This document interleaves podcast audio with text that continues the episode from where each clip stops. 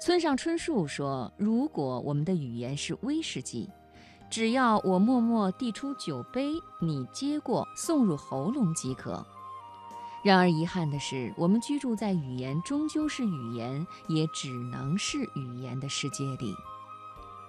经济学家没有这些华丽的语言，不过他们可不这么看。在他们的眼里，语言不单单只是语言，还可能和经济行为密切相关。比如温州话的独特性，对温商的形成就起到了重大的作用。而耶鲁大学的经济学教授基思陈和他的研究团队则认为，语言和储蓄有着很强的关联性。基思陈注意到，经合组织内这些世界上最富有的国家，在社会制度、市场开放度、自由贸易等方面都非常的相似，但是年储蓄率却截然不同，有的达到了该国 GDP 的三分之一，而有的则刚刚超过十分之一。基思陈将这种差异和语言联系了起来，他说呀。自己是一个在美国长大的华裔，他很小就注意到中英文两种语言在思维方式上的巨大差异。打个比方，uncle 这个词语在美国简单明了，然而到了中文里，这个单词却远远不够表达了。在中国，必须有清晰的家庭关系来表示，比如伯父、叔叔、舅舅、姨父、姑父等等。这种差异也说明中国是一个更加重视伦理关系的国家，而另一方面，在表示时间的差异上，英语则要复杂得多。在英语中，需要用明确的语法变化来表示不同的时态，比如表示过去下过雨，It rained yesterday；正在下雨时，It is raining now。将要下雨，It will rain tomorrow。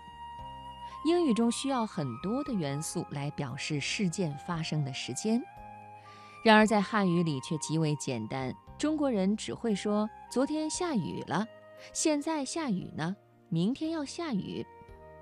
从更深的角度来看，中文并没有将时间进行严格的分割。基思陈还表示，这种差异不是只有在中英文之间才会有。很多人都知道英语属于日耳曼语系，但是他们可能没有意识到英语算是这个语系的一个异类，因为英语是日耳曼语系中唯一需要这些时态表达的，而其他使用日耳曼语系的人只会很自然地说明天下雨。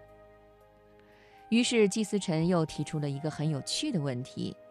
对时间的不同表示，是否会影响到思考时间的方式和对时间段的偏好？如果你说的是区分将来时态的语言，这意味着你需要在语法层面将未来和现在区分开来。这种细致差别可能会导致未来更加遥远一些，因此你要存钱的动机也可能更小一些。那么，事实果真如此吗？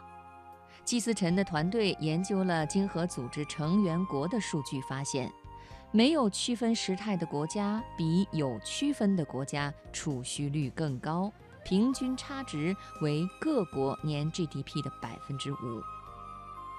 当然了，这个数据还远远不够，他们又通过海量的数据，用精确的方法研究发现。